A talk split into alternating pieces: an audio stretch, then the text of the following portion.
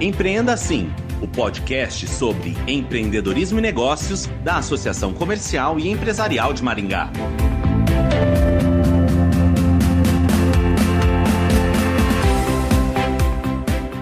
Se engana quem pensa que é preciso escolher entre ter bons resultados financeiros em uma empresa e ser sustentável.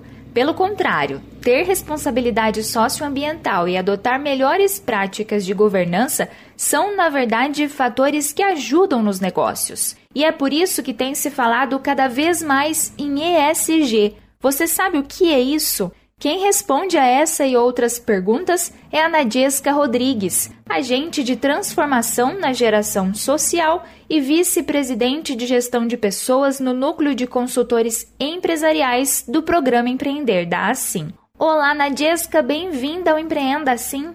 Olá, Letícia, muito obrigada pelo convite. Olá, ouvintes do Empreenda Assim. É um prazer falar com vocês sobre um tema que nunca esteve tão em alta, né, quanto o ESG Vamos entender um pouco sobre o que, significa mais essa sigla na sopa de letrinhas que existe sempre que a gente fala de responsabilidade social e sustentabilidade empresarial.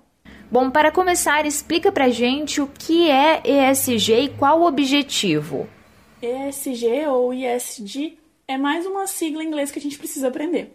É uma abreviação para Environment, Social and Governance, que é traduzido facilmente para português, para ambiental, social e governança corporativa e a gente também pode encontrar por aí as pessoas se referindo é, pelo termo em português, né, pela sigla em português, que é a ASG. E apesar de parecer uma coisa nova, o termo ele ficou bem famoso agora, né, em 2019, teve esse auge em 2020, 2021, com eventos promovidos por grandes empresas como a XP Investimentos. A Exame tem uma coluna e um MBA voltados exclusivamente para ESG, os conceitos que levam em conta esse tripé de social, ambiental e econômico, eles não são novidade. E esse é, inclusive, né, o tripé da sustentabilidade, o triple bottom line, e ele sempre teve associado a responsabilidade social. Então, ESG é só um jeito novo da gente se referir a essa temática de responsabilidade social, levando em conta também essa questão dos investimentos. Né?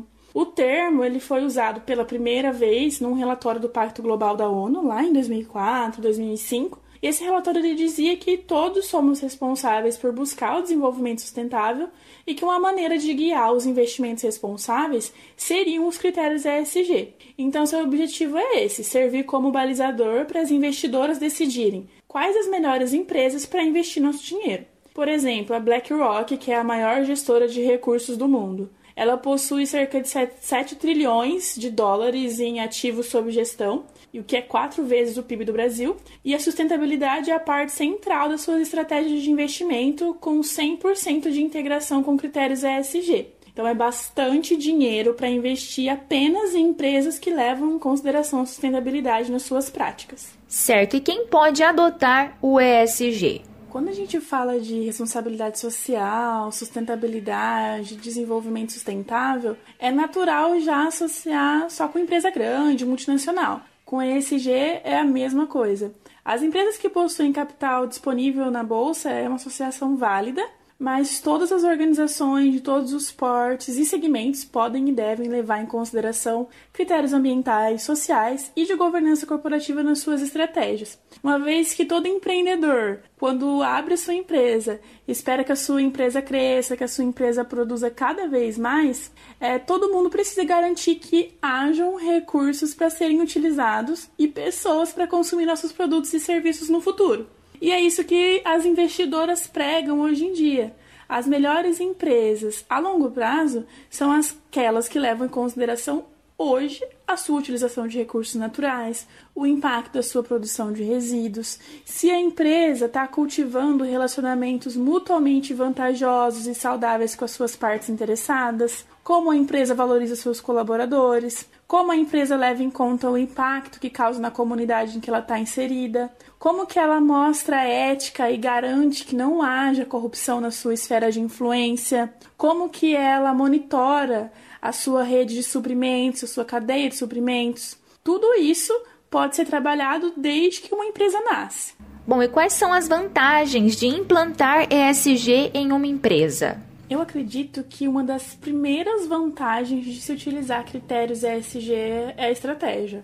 É, eles são ótimos norteadores para traçar planos para o crescimento sustentável de uma organização. Para quem está crescendo e planeja ter uma empresa perene, apostar em práticas ESG é fundamental não só para atrair investidores, que a gente já falou aqui um pouquinho, mas também para manter seus consumidores e inclusive seus talentos. Hoje em dia todo mundo é um pouquinho detetive e um pouquinho jornalista, né? Graças a esse acesso rápido e disseminado de informação que a gente tem com a internet. Então, possuir práticas ESG representam tanto um diferencial competitivo quanto geram mais credibilidade para a empresa.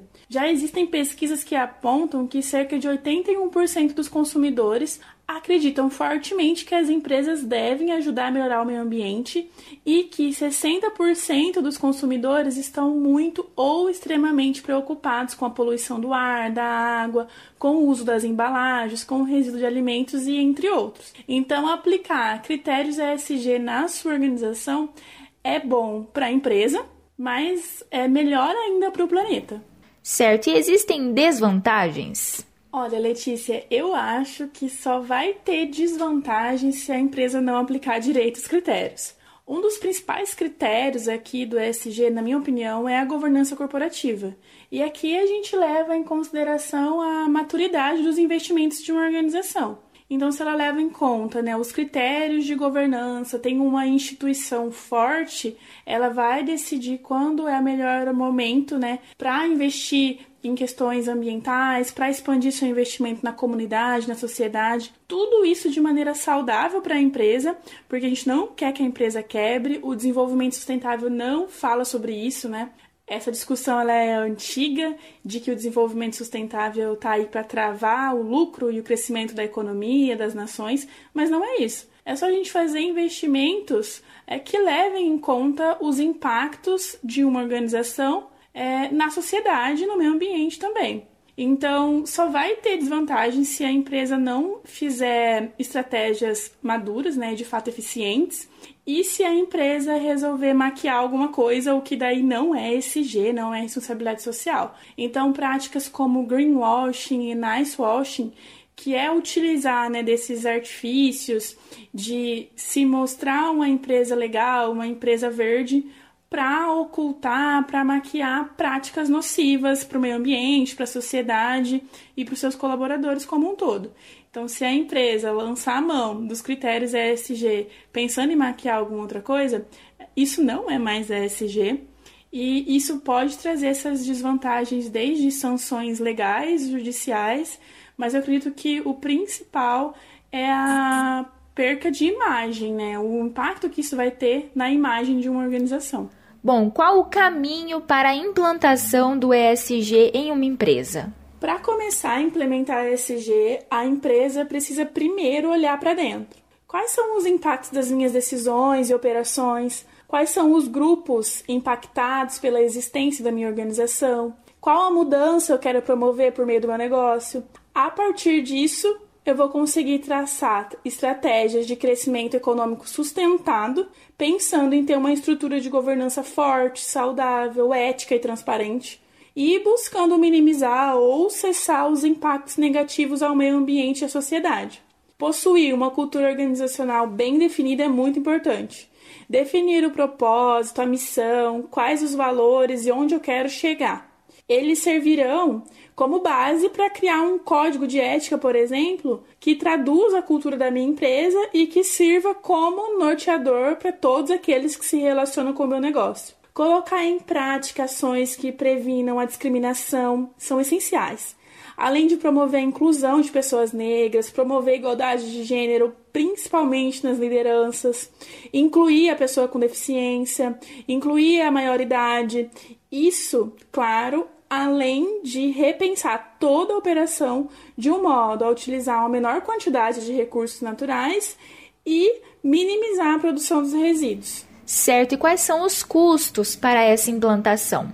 Sobre custos, Letícia, para essa eu vou ter que te dizer que depende. É, algumas práticas elas são mais facilmente implementadas é, com um custo praticamente zero. Outras, né, dependendo do porte da organização, dependendo principalmente do impacto causado, elas têm um custo mais elevado. É, então vai depender muito do tipo de ação que a empresa pretende implementar, é, mas vai depender principalmente do impacto que ela gera.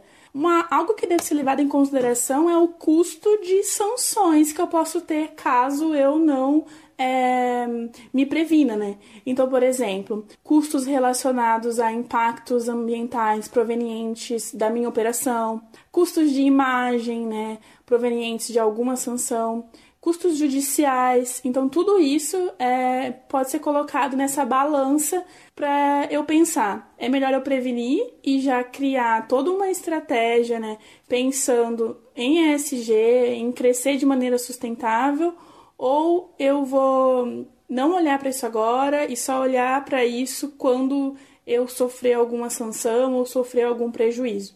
Então, os custos eles vão depender muito do tipo de ação implementada e do tipo de impacto que a minha organização causa. Bom, tem alguma informação que você gostaria de acrescentar para finalizar o nosso bate-papo? Eu acho que é muito importante para as empresas, para as organizações, para os líderes, para os empresários notarem o grande potencial que as suas organizações têm de promover a mudança. Então, a gente está aí, né, 7 bilhões de pessoas separados e nas empresas, nas organizações, são pessoas que já estão reunidas em prol de um objetivo.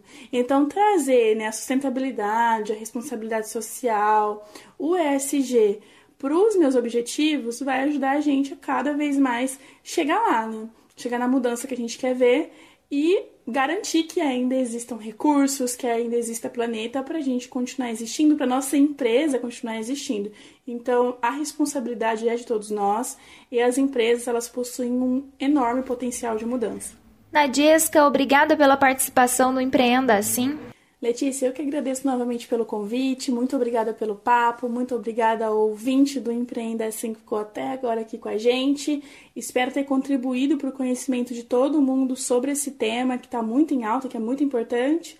Até breve, muito obrigada. Conversamos com Nadiesca Rodrigues, agente de transformação na geração social e vice-presidente de gestão de pessoas no Núcleo de Consultores Empresariais do Programa Empreender da Assim ela falou sobre ESG, que são atividades e práticas nas áreas ambiental, social e governança. Obrigada, ouvinte e associado, por acompanhar mais este episódio. Letícia Conejeiro para o Empreenda Assim.